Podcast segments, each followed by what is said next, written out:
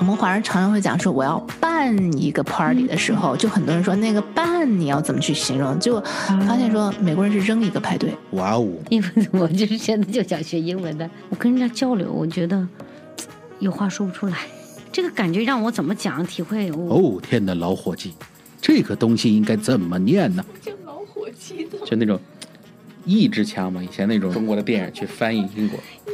我以为你在说 Old Turkey。没了。老伙计。哦，我的上帝呀！这句话应该怎么说啊？And if you're wondering the same, then you've come to the right place. 英语韧你说，Let's talk. Hey guys, how's it going? So we've been talking about bar culture for the last while. 最近几期的节目里，我们谈到的都是西方的酒吧文化。We talked about beer，我们已经谈到了啤酒，and we talked about wine, and that the wine list is divided by colors。我们也讲到了西方的葡萄酒单 wine list 是从颜色上分类的。In our last session, we gave you a simple three-step formula to order a glass of wine. 在上次的节目里，我们跟大家介绍了一个点葡萄酒的三部曲，你还记得吗？第一步，ask for the wine list。你在酒吧或者是在餐厅的时候，你都可以问一句，Could I see the wine list, please？或者是 May I see the wine list?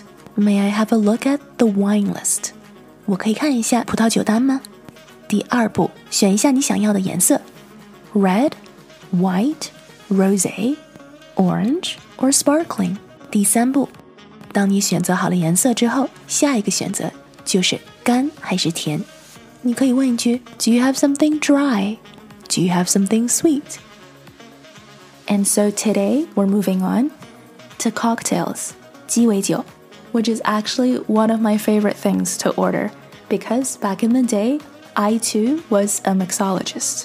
讲到鸡尾酒，这个是我非常喜欢 order 的一种酒，因为每一杯酒其实都是非常有创意的。其实我本人也是调酒师 mixologist, so you can definitely trust me when it comes to cocktails. 所以我们今天讲到的这几句话，你可以放心的学，大胆的用。mixologist M I X O L O G I S T mixologist 调酒师这个词里面的词根 mix 就是调的意思。mixologist 和 bartender 还不太一样，可以这样说，在吧台工作的人是 bartender，但是不是所有的 bartender 都是 mixologist。All right, time for cocktails. C O C K T A I L S cocktails 鸡尾酒。 呃，cocktail，嗯，cocktails，我去酒吧鸡尾酒特别喜欢点这个，因为它长得很漂亮。是它的确长得很漂亮，对而且因为 cocktail 大部分里面它都会加果汁，嗯，所以一般它会是一到两个 ounce 的酒精，再加上四个 ounce 的果汁，所以一杯的话应该是六个 ounce。嗯，因为果汁会甜一点，所以酒精有的时候你不会感觉的，就是太冲。就适合很多不太会喝酒的人，或者不太喜欢酒的味道的人。对对对，因为果汁的味道会把酒的味道遮遮住去。嗯，对，就是因为它好看，但有的时候我却不知道隔壁那个好看的酒叫什么名字。哦，比如说我就想点一杯嘉伦面前的那一杯，那我应该怎么去跟 bartender 说呢？就可以说 I'll have what he's having. I'll have what he's having. I have, I will have. I will have, I'll have. I Pass- have, 对 or pass- I'll have. I'll have 是 I will have 的缩写，拼出来是 I 撇 L L H A V E。I'll have, I'll have, I will have, I'll have。 I'll have what he's having. He's having, What he's having. 嗯，或者是 I'll have what she's having. she's having。这个时候我就可以 point 隔壁的那一杯酒。 嗯，就是说他要的我也要一杯。 I'll have what he's having. I'll have what she's having. I'll have what they're having. 这个时候你也可以问一下 bartender, What are they having? 他们在喝什么？What are they having?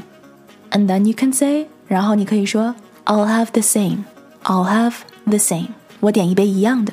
I'll have the same. 另外一种说你想跟朋友点一样的酒的说法 是 make it to，make it to，make M A K E make it i t。two 就是两个。这句话其实就是在说两杯。那么如果你要说两杯的话，of course，当然了，你不能是第一个点酒的人。当第一个人点完酒之后，如果你想要一样的酒的话，你可以说 I'll have the same，我要一样的，或者你可以说 make it to two，or make that two，make it two，或者是 make that two，都是在说两杯。也就是说，前面那个人要了什么，我们也要同样的 make it two。那或者他那一杯我并不想要，但是我想要一杯，你可以推荐给我一杯吗？这个主意很好。 Of course, there's the standard question. 讲到这儿，有一句万能的话，我们可以用来问对方：你有什么推荐的？What would you recommend? What would you recommend? Recommend 是推荐，R E C O M M E N D. Recommend, recommend 就是推荐。So what would you recommend? 前面的三个单词分开来讲是 what would you，连在一起说的时候是 what would you，what would you。